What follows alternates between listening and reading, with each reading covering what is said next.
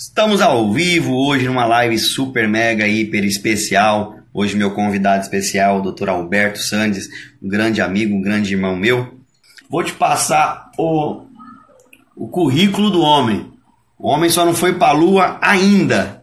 Ainda, mas pode ser que daqui para algum tempo aí quando o pessoal começar a mandar turista para a lua, esse cara tenho certeza que ele vai para a lua também ginecologista e obstetra, mestre em ensino de saúde, com mestrado, doutorado, papado, papado, o cara é o papa da medicina e obstetrícia ginecolo, ginecológica, né? Em Portugal, professor palestrante, CEO e fundador do Cognos Extremo, que é um, é um centro de conhecimento extremo que a gente criou e ele é o CEO, ele é o cara que assina o cheque, ele é o cara que dá as ordens e eu só obedeço. Sobe a hashtag Doutor Alberto na Lua e ele vai contar essa história. Ele vai contar essa história. Doutor Alberto na Lua. Sobe a hashtag Doutor Alberto na Lua e ele vai contar essa história. Tem coisas do Doutor Alberto que vocês precisam saber. Vamos chamar ele agora? Vamos chamar?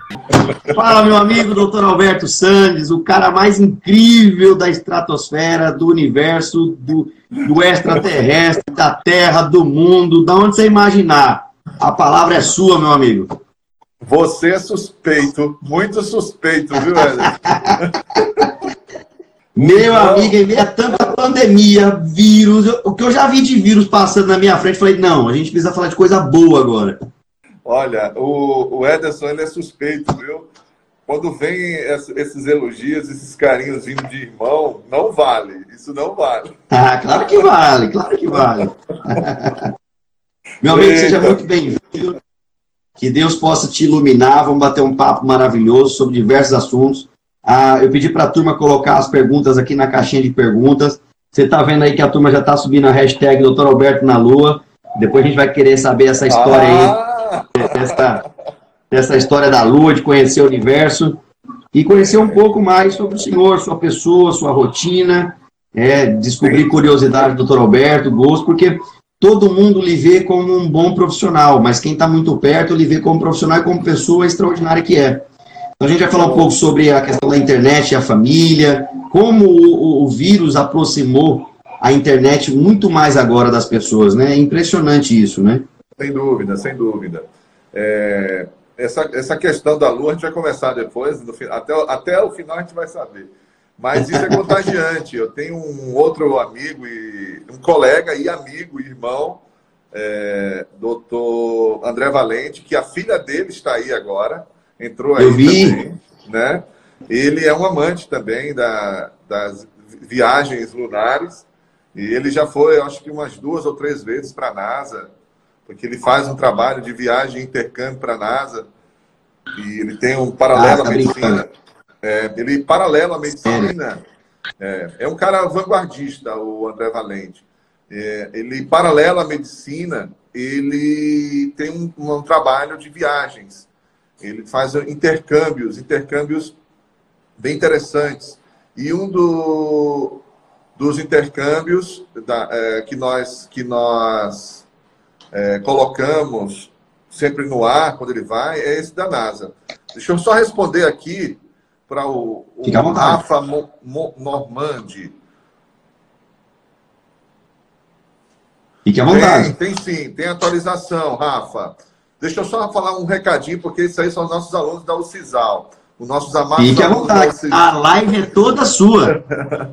os nossos amados alunos da UCISAL. Não foi dado feedback ainda, porque o nosso NDE ainda está em, se reunindo, tá bom? mas há uma tendência a ser positiva junto à, à, àquela, à questão da portaria. Tá joia? Não se preocupe que já estamos fazendo uma força-tarefa para poder dar esse feedback até amanhã. Tá joia? Não se preocupe. Espero, espere que a gente vai fazer esse comunicado para vocês. Tá meio difícil de encontrar os demais, porque a gente está fazendo tudo por videoconferência, principalmente todas as reuniões por videoconferência, mas a gente vai dar o feedback para vocês. Fiquem tranquilos é que nossos alunos, Ederson, eles querem participar do, do, da capacitação para ser voluntário nessa questão do Covid-19. Então, nós fizemos a suspensão das atividades na, na, academia e, consequentemente, a gente, por questão de segurança, mas os alunos do sexto ano, principalmente, está aí levantando a bandeira para ser voluntários. Tá muito bonita essa ação deles. Está tudo parado, né? A questão do CISAL, está tudo parado, né? Olha, ele está perguntando, agora conta essa história da Lua, né? Vou contar. Vou contar. Agora, Edson, você me botou numa fria, velho. Vou ter que contar. Né? Nada, que nada, que nada. O senhor, o senhor vai desenrolar bem a história da Lua e daquela. dos seus sonhos, na verdade, né? É são, são, tem alguns sonhos que eu, eu, me recordo muito bem, principalmente de alguns stories que o senhor fez, daquela brincadeira que saía o, o sonho, quais são os seus três maiores sonhos. Eu tenho Exato. muito nítido ainda na memória os três. Então, um dos Exato. três eu sei que, que, que de fato é, é, é sair né, da Terra.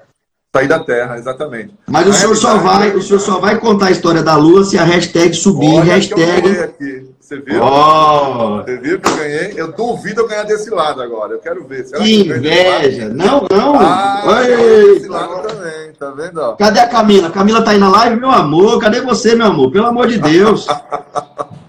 Bom, vamos começar com essa história da Lua rapidinho para não tomar muito tempo de vocês, que eu acho que tem muita pergunta legal aí também.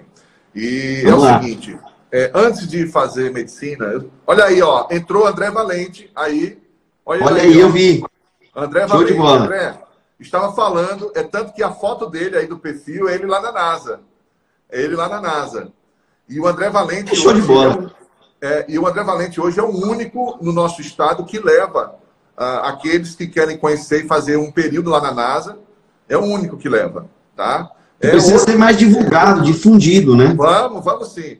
E o, e o André, ele é um cara que transcende a medicina. Esses caras eu sou apaixonado, né? Eu, eu, gosto de pessoas assim que transcendem o que, o que se especializou, né? Eu acho que Não. a gente tem que abrir a mente e utilizar tudo aquilo que a gente pode de conhecimento e voar. Sem dúvida. Né? Olha aí, ó, o André Pode, tá é do Brasil. É do Brasil, é do Brasil, tá certo? Isso Bem, é importantíssimo, gente. Gente, por favor, depois que acabar a live, siga o doutor André Valente Sugiro, inclusive, a Alberto fazer uma live com ele para falar sobre, sobre isso. A gente estava programando uma live sobre o Covid, mas ele está fazendo muito bem feito isso. André Valente, ele é um motorrino laringologista e nada melhor do que um motorrino laringologista para falar sobre o Covid, porque ele trabalha com as vias aéreas e ele, ele é um dos que está na linha de frente falando tudo sobre o Covid-19, tá? É, mas eu acho que é mais proveitoso falar sobre o, o intercâmbio da NASA. Eu acho que é Sem dúvida. E não Sem é dúvida. só para os, os, os, sonhadores como eu. Né? Ederson, é, além de ser amigo, parceiro, sócio, tudo que você possa imaginar, Edson é um confidente, então por isso que ele sabe dessas histórias. Eu só não sou, eu só não sou mulher, gente, mas o resto não, eu aceito. Não, não, então é assim, ó tudo, eu sempre quis trabalhar com medicina, desde criança. Porém, eu, eu não queria só isso. Eu não queria só isso. Minha mãe disse que eu brincava muito operando os bichinhos. Uma coisa que hoje não é politicamente correto.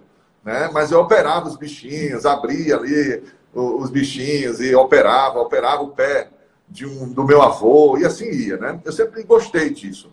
Só que é, era de família, de uma família mais humilde, né? E esses sonhos nas famílias mais humildes fica mais complicado de chegar, né? Mas chegamos, Verdade. chegamos. Com muita educação, muita perseverança, chegamos. Só que eu sou da época, agora vocês vão cair para trás. Eu sou da época do Top Gun, do Top Gun, tá? E antes de chegar ao Top Gun, eu já olhava para os céus, eu já olhava para os céus e sonhava com aquilo, porque eu sempre fui muito sonhador. Então eu olhava para o céu, principalmente à noite. Eu nunca gostei muito do dia, já vou adiantando, eu sou meio vampiro, tá? Eu gosto da noite, eu adoro a noite. O dia, para mim, geralmente eu passo trancado em salas, em hospitais e tudo mais. Mas para sair, eu gosto da noite. Eu acho que a noite é muito mais é, atraente, eu gosto, não sei a temperatura. Pessoas criativas. É, né? Eu gosto muito da noite. E eu sempre olhava para os céus e era encantado com aquilo. Eu acho o céu uma coisa maravilhosa. E como eu sempre gostei disso, eu, eu, eu fazia até uma referência ao Cruzeiro do Sul, porque eu tenho um Cruzeiro do Sul estampado no rosto, né? Ó. E aí eu, poxa vida, eu quero ir e tal. Sou um menino sonhador. Aos 14 para 15 anos de idade, eu prestei o concurso da Força Aérea. Prestei o concurso da Força Aérea para ser é, piloto. Eu queria ser piloto, eu não queria entrar na Força Aérea só por entrar na Força Aérea, né? por estabilidade. Não, eu queria pilotar, eu queria, né? Porque minha meta era chegar lá nos céus. Bem, por usar óculos, eu, um dos requisitos na época era não usar óculos, não ter nenhum tipo de correção. E eu fui vetado, para entrar e fiquei frustrado. Mas sempre vinculado a este sonho de voar, a este sonho de, de fazer as minhas leituras voltadas para o, o, o céu, aquela coisa toda. Bem, a um ponto que eu, que eu cheguei a criar um vínculo com Marcos Pontes via internet o nosso primeiro astronauta. E aí Venha tocar nesse veio, assunto. É, e daí foi que chegou os primeiros vínculos com a questão da viagem espacial. E eu tracei essa meta. Eu quero, até o fim da minha vida, poder fazer uma viagem espacial. Eu vou fazer. O senhor sabe que o Elon Musk, que é o, aquele sul-africano bilionário, dono Sim. da SpaceX, da Tesla, ele já está desenvolvendo projetos para poder fazer esse trâmite, né?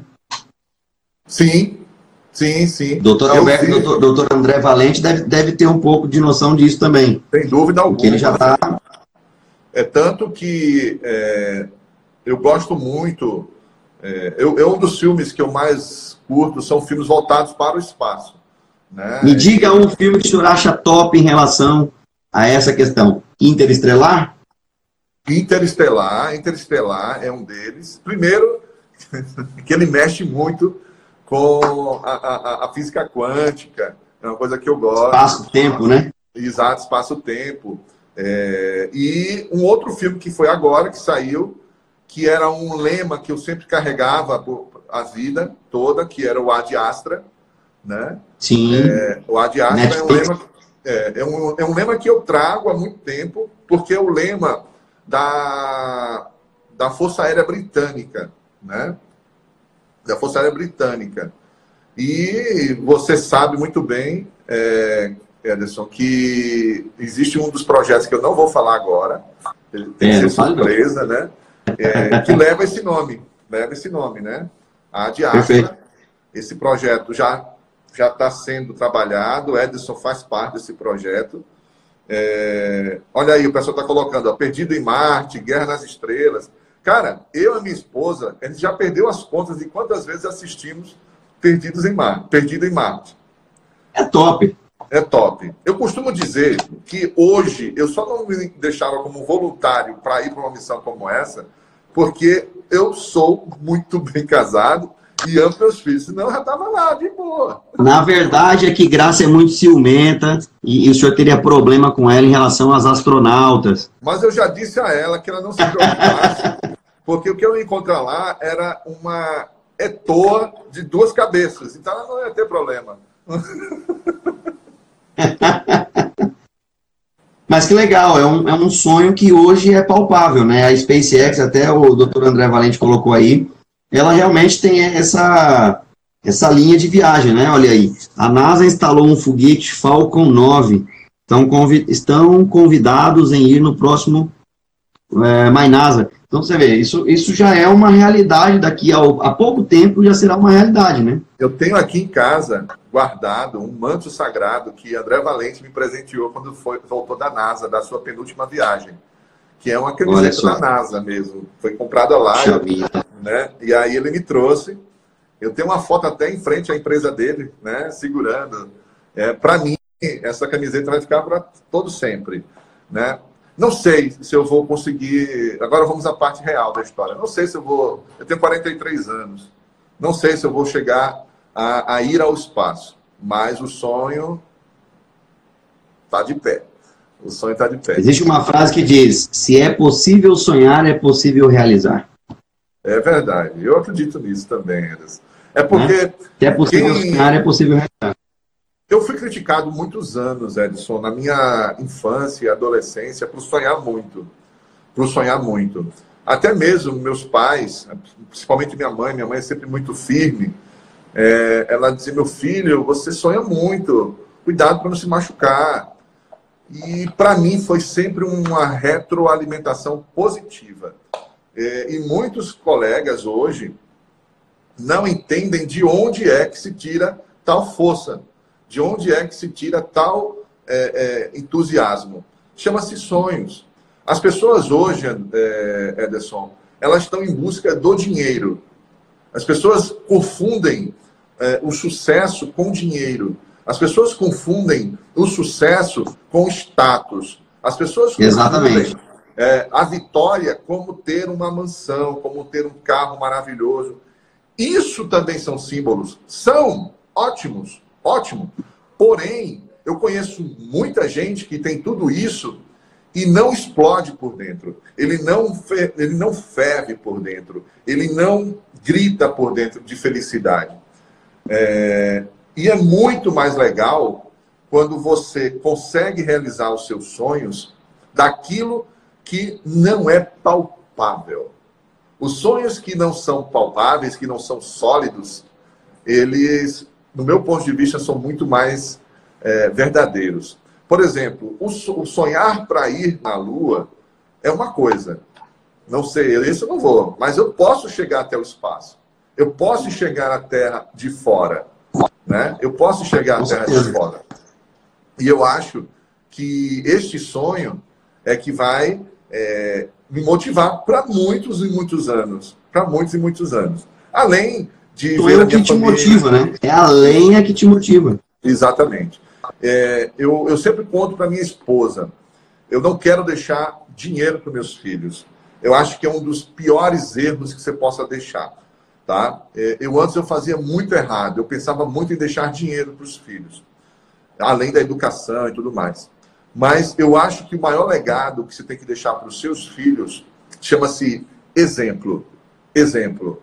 Eles não vão lembrar do pai dele, deles se eu deixar dinheiro. Eles podem até lembrar, mas não vai ser uma lembrança concreta. Será uma lembrança que passará e que poderá gastar e acabou. Acabou. Né? Agora, deixar... É temporal, né? É, o dinheiro é um bem temporal. Ele pode Exato. vir, ele vem, ele pode não, ele vem e vai, né?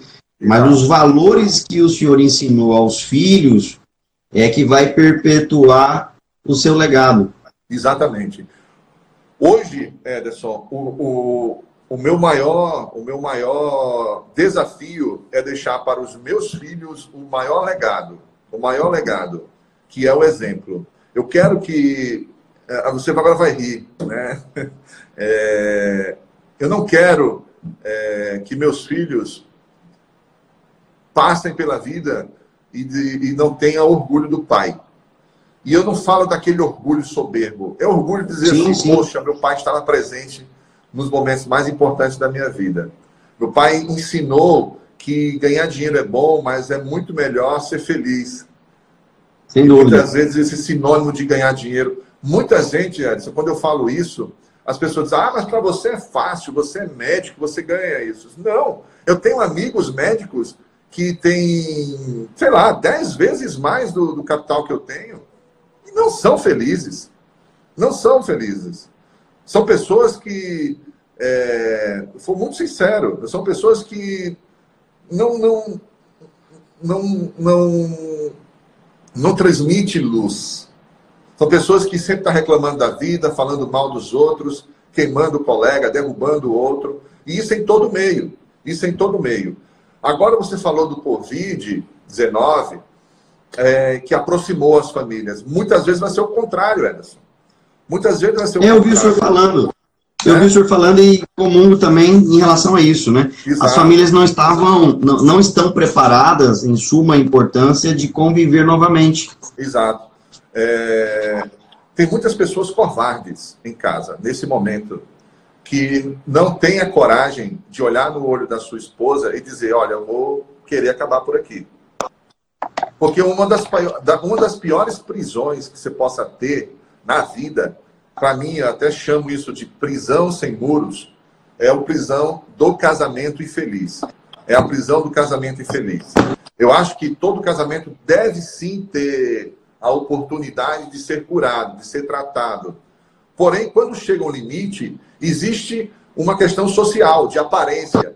E essa questão da aproximação, é, agora com a questão da quarentena, vai piorar muito, porque as pessoas trocavam a casa pelo trabalho, as pessoas estavam longe, chegavam em casa muito tarde e ia dormir. Ia dormir. Não existia diálogo. Agora, vai conversar o que se não existe diálogo? Ou então é aquela velha primícia: ou quebra ou empena. Né? Ou, ou conserta ou quebra, porque empenar não vai empenar. Não é isso? Então, é, é isso que eu, eu, eu, defendo. Você tem, você tem obrigação de deixar de ser covarde. Tá? Deixar de é ser forte. É forte. Né? É, você tem que ser verdadeiro. E isso é para tudo na vida. Por exemplo, eu fui plantonista durante muitos anos da minha vida, Ederson, porque eu era um rato de hospital. Eu era um rato de hospital. Eu sempre fui apelidado como rato de hospital desde o terceiro ano de medicina. Um workaholic. tá? Eu era, o meu apelido era rato de hospital lá no terceiro ano de medicina, onde todos os meus colegas estavam festejando, né, farrando, que é legal também na período de faculdade. Eu estava dentro dos hospitais fora dos meus horários. Eu fazia amizade com os, os médicos residentes e eu ia de madrugada, duas da manhã, três da manhã para o hospital, saía às quatro da manhã, né? E aí eu ia para casa, tomava banho para a faculdade de novo. Então eu fazia muito isso. Quando você faz isso por muitos anos, isso se torna muito comum. Isso se torna muito comum, né? Se torna uma rotina, né? Então o que acontece? Eu me acostumei, me habituei nessa rotina. E essa rotina me transformou num escravo do hospital. Bem, o que, que aconteceu? Eu, durante a própria anos, rotina ali do hospital. Eu só vivia aquilo. Só vivia aquilo. E aí, chegou o momento da maturidade, porque, como eu já falei, eu tenho 4.3 vou fazer agora, né? 4.3. E isso, quando você completa tá 4, quando, quando você completa 4.3, você já pode se chamar mais experiente, né? É mais, mais experiente. Porque já levei muita cacetada. É, mas o que foi que eu observei? eu observei que existe muito mais pessoas que querem te passar a rasteira do que muitas pessoas que querem te dar o colo. Não tenha dúvida disso. Né? Então, um dos pontos que eu observei também, a, as pessoas, qualquer pessoa na vida, Ederson, qualquer pessoa da vida, vai se comover, vai se comover com a sua derrota. Qualquer pessoa, até seu inimigo, até seu inimigo irá ficar triste com a sua derrota. Qualquer pessoa vai querer te estender a mão, você lá no buraco. Qualquer pessoa, inclusive seu maior inimigo. Ele vai até sentir uma peninha sua. Agora, você é difícil achar alguém que vai ficar feliz com a sua vitória. Que vai ficar. Quer, quer aparecer aqui, filho? Vem cá, falar com o tio Ederson. aqui escondido. Então, o que, que acontece? É muito mais difícil, é muito mais difícil. E eu comecei a observar isso nos hospitais, principalmente no último hospital que eu trabalhava, tinha pessoas ali, que não era a maioria, mas tinha umas três ou quatro pessoas que eram tóxicas para mim. Quando chegava o meu horário de ir para o hospital, meu corpo doía. Eu me sentia mal. Eu não queria ir para o hospital, não pelo fato de ir para o plantão, que eu sempre gostei disso. Eu me sentia mal de conviver com aquelas pessoas. Foi aí que há mais ou menos dois anos eu cheguei para minha esposa e disse: Eu vou largar tudo. E ela quase que caiu para trás. Porque eh, na época ela ainda estava na sua formação, né? Ela estava na sua formação acadêmica e eu era o provedor para tudo. E você chegar para uma esposa e dizer: Eu vou largar tudo Aí ela caiu para trás. Ela disse, agora o rojão vai cair. Bem, foram seis meses. Foram seis meses que eu, há dois anos eu larguei. Aí em seis meses, a curva, igual a curva do, do corona, deu uma queda. E depois eu disse, eu preciso fazer aquilo que eu me faça feliz. Foi a primeira vez na minha vida que eu disse, eu preciso sair daquilo que as pessoas colocam como status quo. E eu quebrei o status quo. Tá?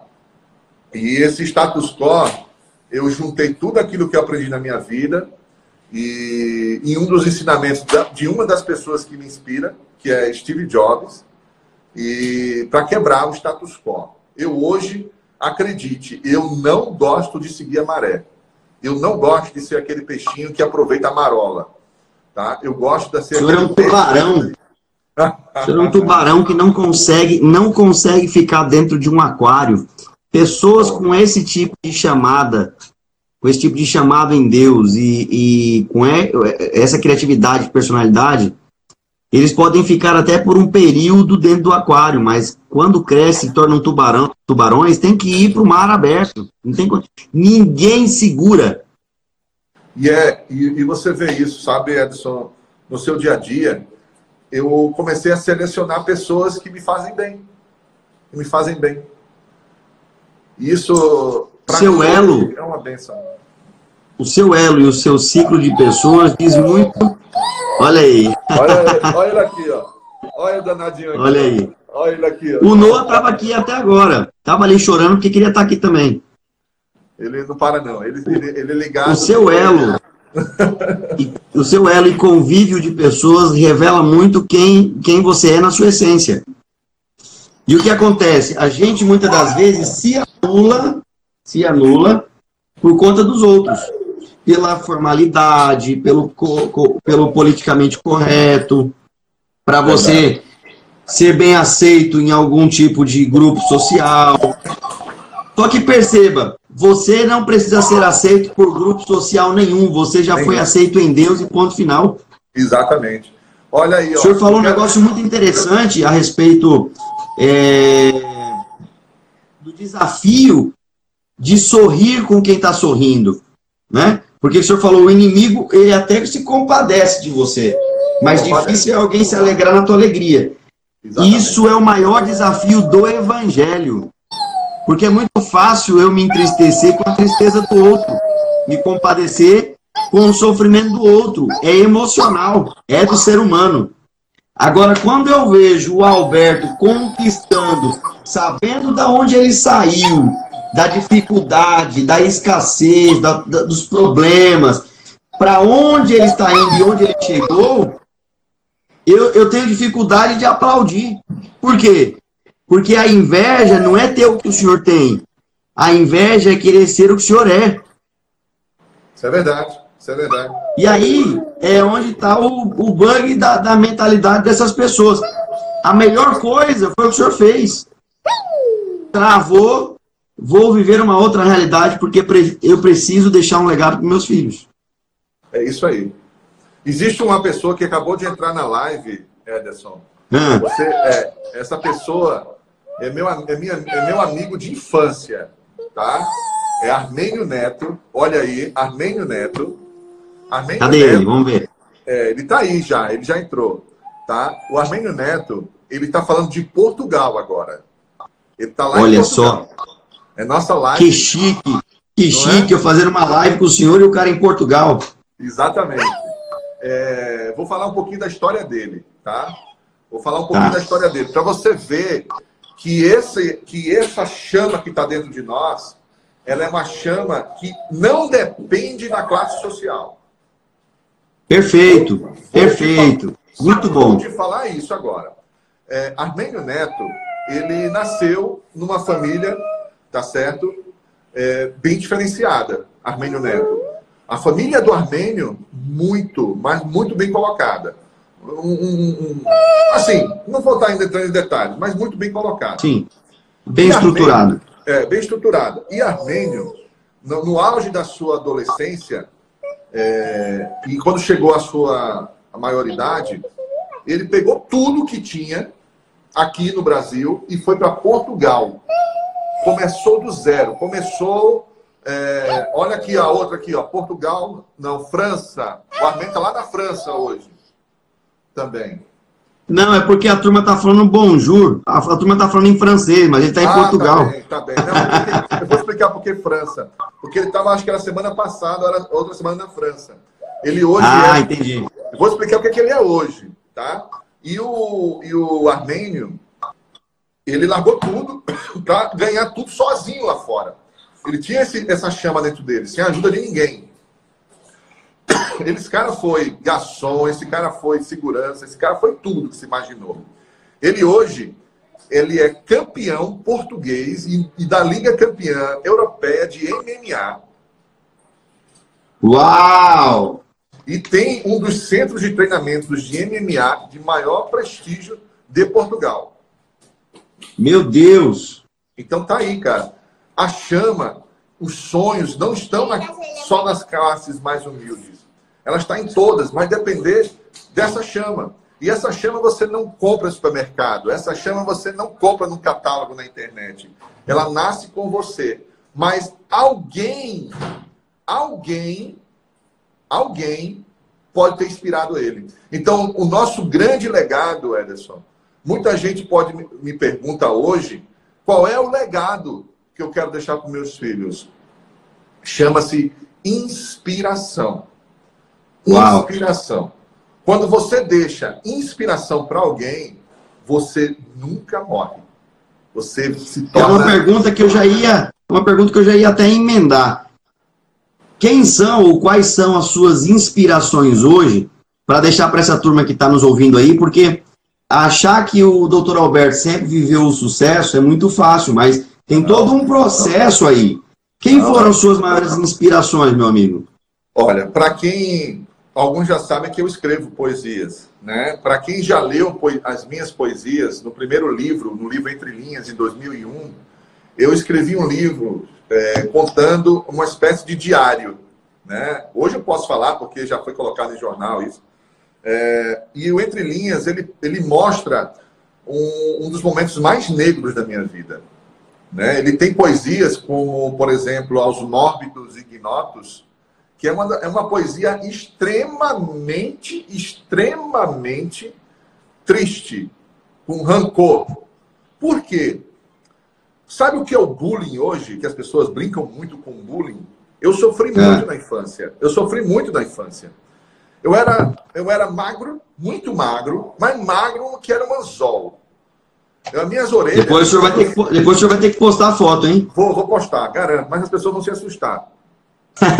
As minhas orelhas eram assim, ó. Eu não sei como é que ela foi voltar para o lugar. Ela era o dumbo era pequenininho, o, a orelha dele. É tanto que o meu apelido era Divaldo Suruagi, porque lembra do nosso antigo ilustríssimo, que até a sobrinha dele está aqui, a, a, a, Fabiana Suruagi está aqui na live, viu? A sobrinha do Divaldo Suruagi também. Eu vi ela entrando, eu vi. É, a, a- Fabiana hoje é uma das pró-reitoras do SESMAC, sobrinha do Divaldo Suragi, mas não desmerecendo o Divaldo Suragi, porque meu pai era amigo dele, mas era por causa da orelha, Claro. né? E eu era magro, ninguém queria namorar com o Alberto. Eu sou da época do namorar, não do ficar, né? E nem chipar. Então eu queria namorar na minha época, né? E não tinha. Então eu era excluído porque eu- no auge da minha adolescência, meu pai estava quase falido do ponto de vista econômico mesmo. Por quê? Porque eu, na época do, do congelamento dos salários e tudo mais. Então, Na época eu do Collor, né? é, eu estava muito, mas muito, muito mesmo isolado. E eu era só chamado pelos outros para fazer trabalhos em equipe, para resolver um problema na escola. Eu era representante de turma desde a terceira série. Eu fui representante desde a quarta série. Mas era para isso que eu servia. Para ser o amigo descolado, para jogar futebol, ninguém me chamava. Para ser o cara, olha aí, ó, quem acabou de entrar foi Kleber Fortes. Grande cara, um outro cara inspirador também. Olha aí, ó. Olha só que show. Tá Kleber ficando Fortes. pesado essa live, hein? Kleber Fortes eu não preciso nem apresentar. Tá? Tá? O cara é inspiração total. Tá ficando pesada essa live. Então, o que, acontece? Então, na, na- nessa final da adolescência, é, eu comecei a, a crescer um, um sentimento de, de superar. E por uma fala de uma irmã. Eu estudava no colégio católico São José. E lá, eu lanchava escondido na escada do prédio, do, do, do, do colégio, porque os, os mais bem, bem abonados compravam os lanches na cantina. E eu o São José que o senhor diz aqui em Maceió ou em Arapiraca? Aqui, aqui em Maceió, aqui em Maceió. O, o, do Hospital São José ali, onde é, onde é o hospital hoje? Não, o Colégio São José, ele fica ali por trás do Teatro Deodoro ali. Ah, sim, sei onde é. Pronto. É, ele agora está reformulado. Na época, eu fui uma das primeiras turmas mistas, porque era um colégio só de meninas. Entendeu? Eu acho que estava escrito nas estrelas que eu ia ser ginecologista, né? Entrei no colégio que era só de meninas. E aí o que acontece? Eu, eu, eu, eu comia o meu lanche escondido numa escadaria é, do, do colégio para que ninguém me visse. E eu não ficasse, eu ficava com vergonha daquilo, porque as pessoas zoavam muito, porque eu levava a lancheira. Mas era aquilo que meu pai podia me dar e minha mãe podia me dar. Bem, aquele momento estava tudo jóia, mas na cabeça de uma criança, não. Eu queria ser igual aos outros. Hoje, para mim, ó, eu tô nem aí. Eu comeria sentado, onde está todo mundo comendo, de mão, assim, comendo uma farofa com ovo. Não tem problema nenhum. Mas naquela época, uma criança imatura. E eu me apaixonei por uma menina que era muito linda. Foi meu primeiro, a minha primeira paixão, isso na quarta série. Olha. E ela era muito rica, era muito rica. E ela começou a paquerar, começou a paquerar, também. Só que na frente das amigas ela me zoava. Olha só, já fazia bullying. Fazia um bullying. Ela gostava, ela mandava bilhetinhos, mas escondido, mas na frente das amigas ela zoava. Então eu começava a achar estranho aquilo. Poxa, por que na frente das amigas? E aí, é... olha aí, ó. Isso, olha, o Kleber também deve ser sido do São José também, olha aí, ó. Então, então o que acontece? É, aquela época, eu comecei a ficar triste. E eles começaram a me apelidar de vigia. vigia, vigia. Porque eu só não estava na escada. A irmã Lúcia né, viu aquilo, a irmã Luzia, perdão, viu aquilo e me chamou no canto. Eu estava chorando. E ela começou a falar de algo que transcendeu a religiosidade. Diferente da religiosidade. Ela era uma irmã. Irmã. Tá certo? É, então, o que, que acontece? Ela saiu daquele contexto religioso e se transformou numa motivadora. Ela me deu exemplos não só da Bíblia, ela me deu exemplos da, da vida real, daquilo que eu estava estudando. Ela me deu exemplos, por exemplo, de Thomas Edison. Ela me deu exemplo. Sensacional. É, ela me deu um exemplo de Einstein. Entendeu? Um, um ateu Olha na só. época. Como é que uma irmã ela sai do contexto religioso para dar um exemplo de Einstein? E claro que ela também deu a sua pincelada no, no grande inspirador de todos ali, Jesus Cristo. Bem, não tem como. Naquele ano, naquele ano aconteceu a primeira feira de ciências do estado de Alagoas. E eu fui falar sobre um, seres vivos, animais. E o meu pai era aluno da, da escola, antiga escola de ciências médicas, antiga Quimal. E meu pai teve acesso a toda aquele, aquele biotério e me emprestou todo o material. A nossa equipe tirou em primeiro lugar, eu na quarta série. Nós passamos na frente de alunos que na época era o científico, nós passamos, nós fizemos o melhor. A partir dali, parece que apertaram um botão e eu acordei. Então, a minha, a minha grande transformadora foram duas pessoas. Primeiro foi a minha mãe, que ela nunca dizia: não se deixe, não se deixe que as pessoas te façam de é, rabo de cobra. Ela dizia bem assim: Olha só. Não, não deixe que as pessoas te façam de rabo de cobra lute para ser a cabeça da cobra. Ela dizia assim, né? Do jeitão dela. E a irmã Luzia, ela me inspirou. A irmã Luzia, anos depois que eu saí da escola, ela, ela largou o, o, o convento lá, né? Ela largou a, a igreja e casou. E um ano depois ela faleceu de câncer de mama. E essa pessoa... Falando de igreja, olha que coisa espetacular, só abrindo um parênteses nisso que o senhor está falando. O senhor falou que a sua mãe sempre lhe deu os gatilhos que você não tinha que ser o rabo da cobra. Ou seja, né? A parte mais baixa. Exato. Mas você tinha que ser sempre o cabeça da, do negócio.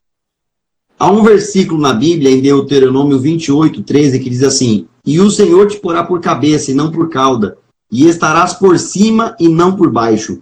Já estava dentro de você, inspirada pela sua mãe. Olha que fantástico. Tá vendo, cara? Então isso é a sua essência. Nunca que o Alberto vai conseguir ser o rabo da cobra. E, e, e o, que, o que é muito difícil é, é as pessoas entenderem que hoje eu trago para os meus filhos não é o quanto o pai ganha em dinheiro, não é o quanto é, eu estou viajando para o exterior ou estou usando uma roupa de marca. Não.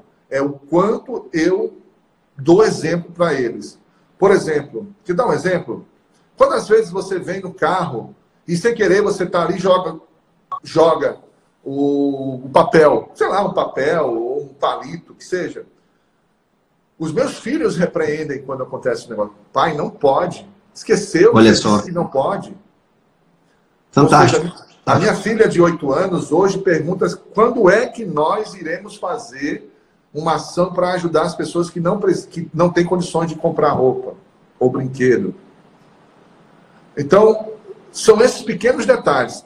Claro que o dinheiro é bom, claro que isso é fantástico, isso proporciona estudo, proporciona viagens, divertimento. Eu odeio que as pessoas digam ah, dinheiro não traz felicidade. Isso é a maior hipocrisia que se possa dizer.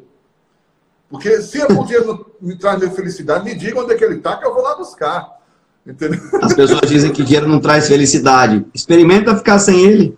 Não é? Eu acho que é Você vê a desgraça que vive a sua vida? É, eu só não gosto Mas, de. Mas, doutor Alberto, o grande problema não é o dinheiro, o grande problema é a nossa administração em relação ao dinheiro. A gente não sabe Exatamente. administrar dinheiro. Exatamente. Eu, hoje eu tenho que honrar todos os meus compromissos.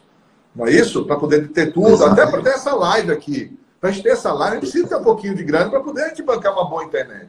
Agora, Com certeza. não poderá ser a essência da vida. A essência da vida é deixar inspiração. Se Ela não pode estar no nosso coração. Essas pessoas que eu citei aqui, como Kleber Fortes mesmo, eu acabei de citar, ele falou, ele falou até aqui que não estudava lá no São José, ele estudava no Moreira e Silva. Né? É, eu conheço o Era concorrente, Fortes, era o concorrente. Era concorrente.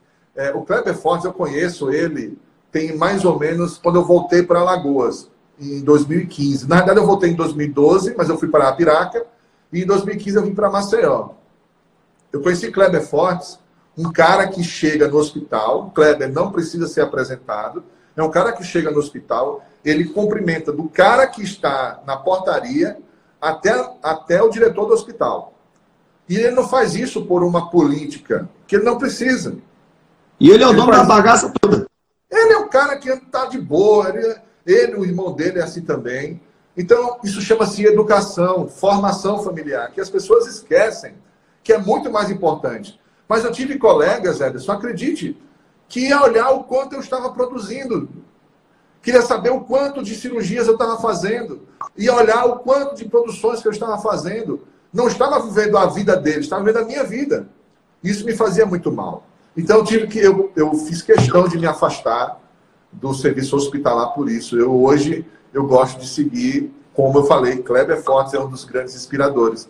Kleber é um dos caras que anda contra a maré. Ele tem o próprio serviço dele e, claro, ele não é que ele não precisa de ninguém, mas é um cara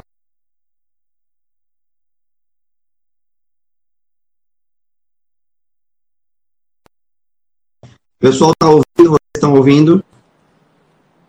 Eu acho que deu uma travadinha. Travou? Voltou? Ah, tá ouvindo agora. Ah, legal.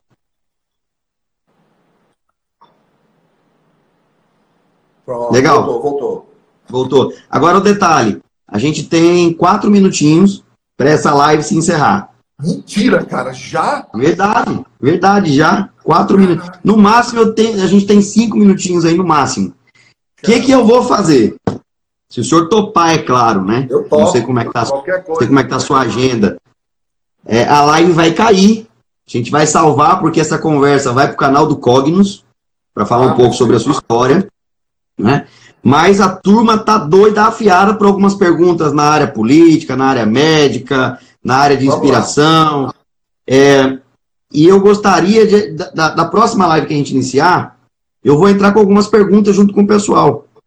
De curiosidade, de conhecimentos gerais. Por exemplo, quais são os três perfis da internet que o senhor segue e indica, seja para inspirar, seja para ter conhecimento, Boa. tirando, obviamente, a turma de perto. Alguém de fato que lhe motiva. Quando você está para baixo, você olha e fala: Poxa, isso aqui é o que eu estava precisando. A gente vai falar um pouco sobre livros, né, sobre música, para dar uma abrangência top em relação ao conhecimento. Então, Perfeito. quando essa live cair aqui, a gente volta. Pessoal, por favor, a gente vai voltar com a live, vocês voltam junto com a gente e chama mais gente porque essa segunda etapa da live vai ser só pancada. Perfeito, vamos embora. Ah, eu já gostei da, das ideias das perguntas aí. Eu tenho um monte aí que eu já vou, que eu vou colocar para vocês aqui. E Legal, tem... então as referências, é, um, o pessoal está entrando aí, que são suas referências também, né? Eu acho, ó, acabou de entrar a Glade. A Glade é uma das grandes almas boas que possa existir nessa terra. Ela acabou é, perdendo o seu pai faz pouco tempo, é, mas é uma pessoa que ela só consegue fazer coisa boa para os outros. É, é a Gleide, Gleide Tavares, é uma pessoa que eu amo muito. E a vida, a vida, no, no, no final da vida, o que resta é o legado. De Olha, fato, é o legado. Entrou um cara Existe aqui um... agora, entrou um cara. Alexandre agora, Grande. Chamado Mazinho Perfumes. Mazinho Ah, Perfumes. tô vendo. Mazinho, alguém deve seguir o Mazinho. O Mazinho é um dos grandes inspiradores hoje do ponto de vista de, de alimentar. O Mazinho ele saiu de um, de um extremo a outro e mudou o estilo de vida. E foi um dos caras, primeiras pessoas que eu conversei quando eu quis mudar meu estilo de vida. Né? Ele, ele, é tão, ele é tão inspirador que ele mesmo se inspirou e foi fazer seguir a carreira de nutricionista. Olha só. Então você vê como são as coisas. Como são as coisas. Que top. Eu acho que no final da vida, Alexandre o Grande tem, é, é, olha aí, 3,7 quilos a menos, tá vendo? Tá, tá tendo resultado. E, ó, e a Jussiele é a esposa dele ali, ó. É a esposa dele? Trabalhamos juntos lá no regional. Enfermeira lá do regional. Era minha chefe. Só a gente boa. Cirúrgico. Só a gente boa. Eu acho que a vida fala disso, doutor Alberto. Eu acho que a grande poesia da vida é no final dela você olhar para trás e ver e perceber que você sim pode deixar um tesouro, que sim você pode deixar uma conta bancária, que sim você pode deixar recursos, mas nada disso vale se você de fato não deixar um legado para quem está à sua volta. Legado, legado. Para sua família. É, é, eu costumo dizer aqui em casa também para as crianças, mais para a Milha Eduarda, que está já esse ano vai fazer 10 anos, eu, eu, eu procuro deixar para ela, eu posso deixar para ela no final da minha vida 10 milhões de reais. E, e se eu não direcioná-la em vida, enquanto eu estiver com vida, depois da minha morte ela vai pegar esses 10 milhões e ela vai torrar em dois meses. Mas se eu deixar um legado para ela, eu vou morrer. E depois de 50 anos ainda, se ela tiver com vida, ela vai lembrar dos princípios que o papai ensinou para ela. Isso não tem preço. Muita, muita gente, Ederson, é, busca a imortalidade pensando que é viver para sempre. Tá? É. Existe um, existe um filme que é da minha época, eu já estou ficando velho mesmo, chamado Highlander.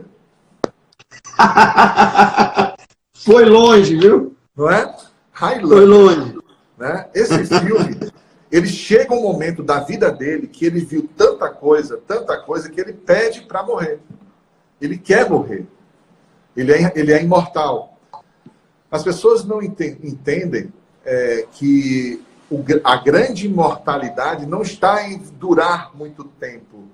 É você estar naquilo que nunca se apaga, que é a memória.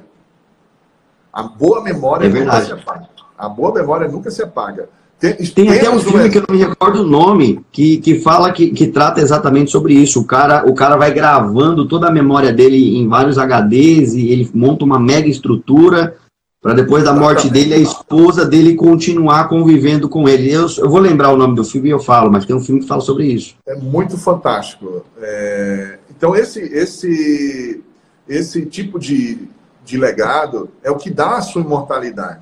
E não é pela vaidade de ser lembrado, é, é você tentar fazer com que a curva do ser humano, porque o ser humano, eu posso dizer isso com toda a razão, é, o ser humano ele nasceu falho. Ele nasceu falho. E a gente tem que trazer essa curva para cá, para que esse ser humano falho venha a ser corrigido. Quando você consegue se inspirar em alguém e conseguiu fazer aquilo que você acha que aquela pessoa te inspirou, você está sendo puxado. Então, enquanto você estiver sendo puxado por alguém, você deixou o seu legado. Deixou é verdade. Legado, né?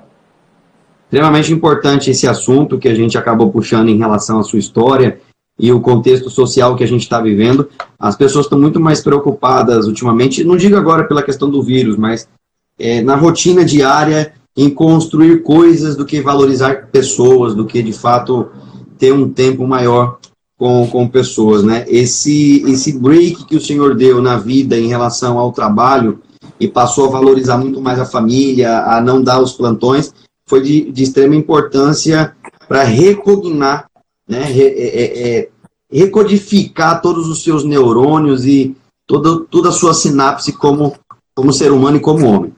Bom, a gente tem 15 segundos, vai cair a live, mas eu já te chamo de novo na sequência e com Perfeito. perguntas bombásticas. Vamos lá, vamos lá. Segura. Segura, vai ver.